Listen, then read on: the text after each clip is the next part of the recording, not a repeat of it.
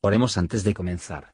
Señor, por favor, déjanos entender tu palabra y ponerla en nuestros corazones. Que moldee nuestras vidas para ser más como tu Hijo. En el nombre de Jesús preguntamos. Amén.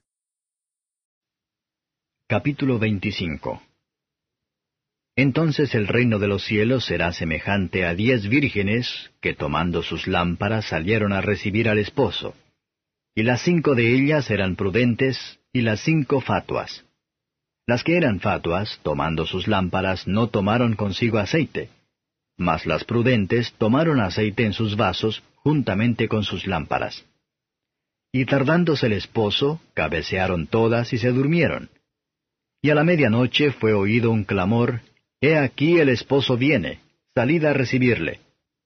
Entonces todas aquellas vírgenes se levantaron y aderezaron sus lámparas. Y las fatuas dijeron a las prudentes, Dadnos de vuestro aceite, porque nuestras lámparas se apagan. Mas las prudentes respondieron diciendo, Porque no nos falte a nosotras y a vosotras, id antes a los que venden, y comprad para vosotras. Y mientras que ellas iban a comprar, vino el esposo, y las que estaban apercibidas entraron con él a las bodas, y se cerró la puerta. Y después vinieron también las otras vírgenes diciendo, Señor, Señor, ábrenos. Mas respondiendo él dijo, De cierto os digo que no os conozco. Velad pues porque no sabéis el día ni la hora en que el Hijo del Hombre ha de venir. Porque el reino de los cielos es como un hombre que partiéndose lejos llamó a sus siervos y les entregó sus bienes. Y a éste dio cinco talentos, y al otro dos, y al otro uno, a cada uno conforme a su facultad, y luego se partió lejos. Y el que había recibido cinco talentos, se fue y granjeó con ellos, e hizo otros cinco talentos. Asimismo el que había recibido dos, ganó también él otros dos. Mas el que había recibido uno, fue y cavó en la tierra, y escondió el dinero de su señor. Y después de mucho tiempo, vino el señor de aquellos siervos, e hizo cuentas con ellos. Y llegando el que había recibido cinco talentos, trajo otros cinco talentos, diciendo, Señor, cinco talentos me entregaste, he aquí otros cinco talentos he ganado sobre ellos. Y su señor le dijo, Bien, buen siervo y fiel, sobre poco has sido fiel, sobre mucho te pondré. Entra en el gozo de tu señor.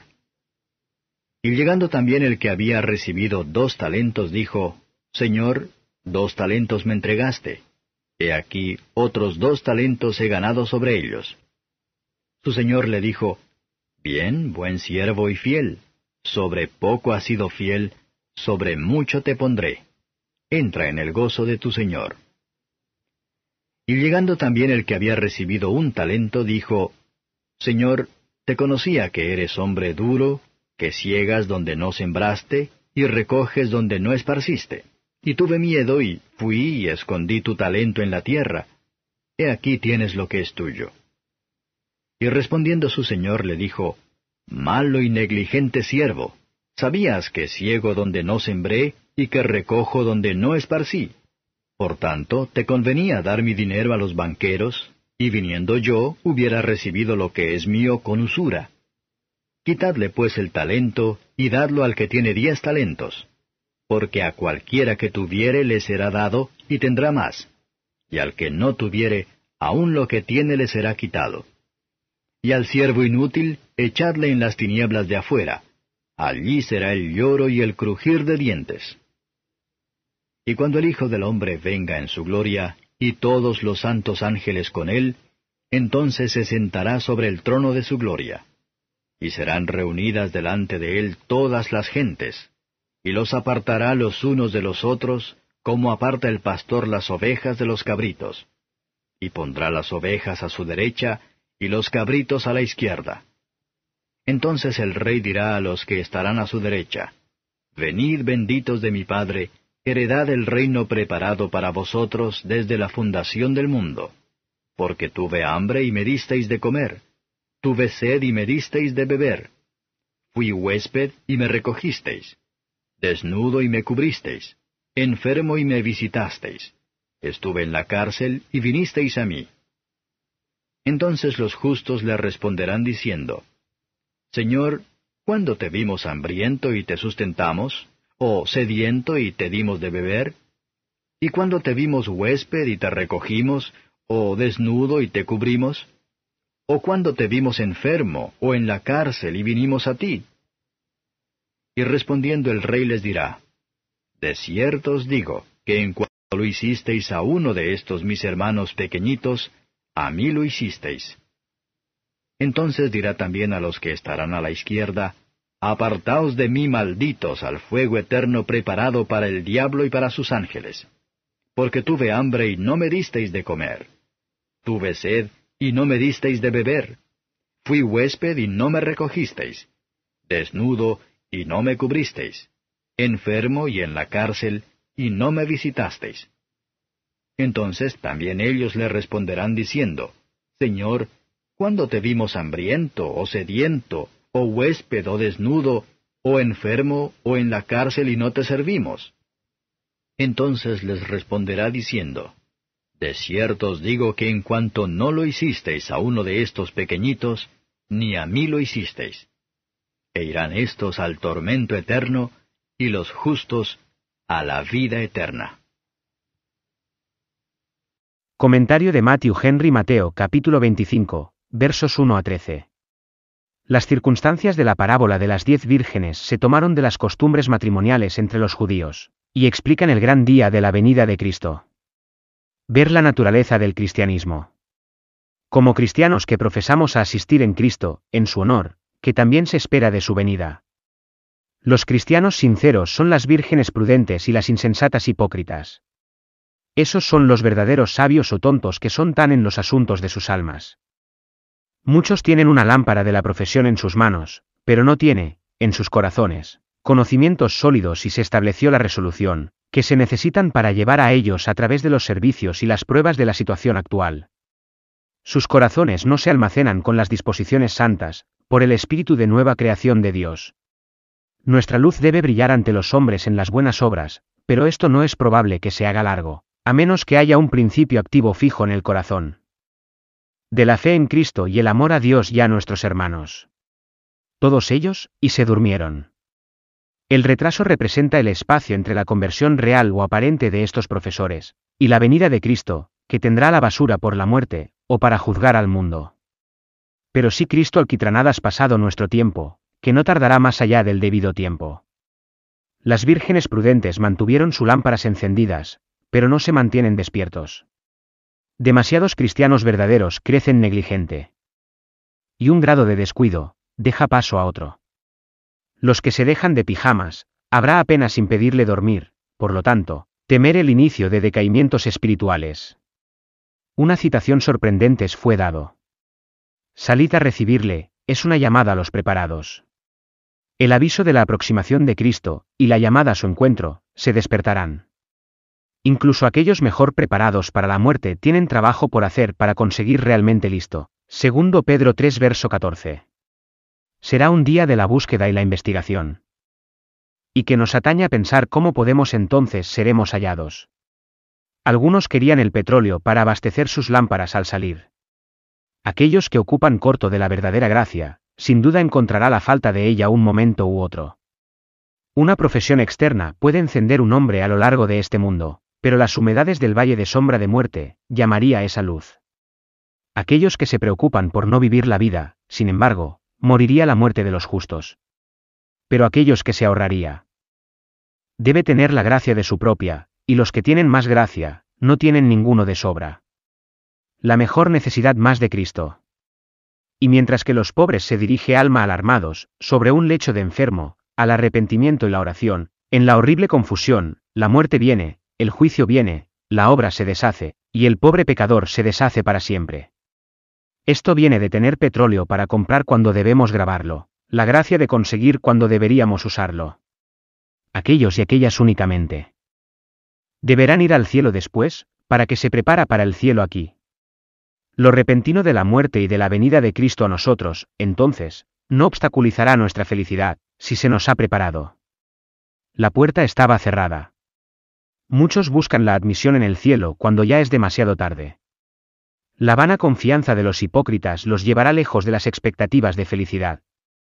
La citación inesperados de la muerte puede alarmar a los cristianos, pero, de proceder sin demora a recortar su lámpara.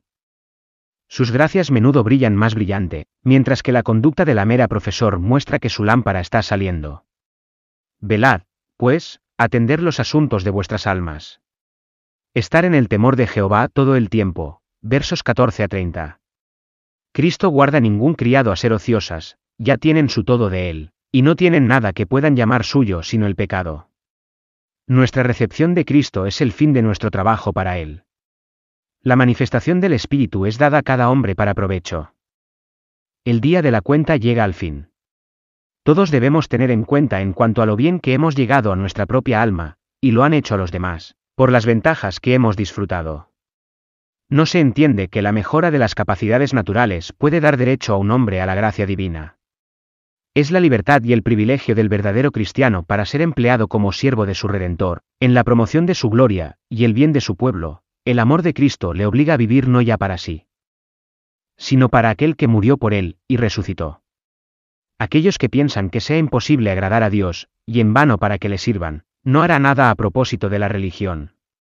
Se quejan de que Él requiere de ellos más de lo que son capaces de hacer, y les castiga por lo que no pueden ayudar. Hagan lo que puedan pretender, el hecho es, que no les gusta el carácter y la obra del Señor. El siervo infiel es condenado a ser privado de su talento.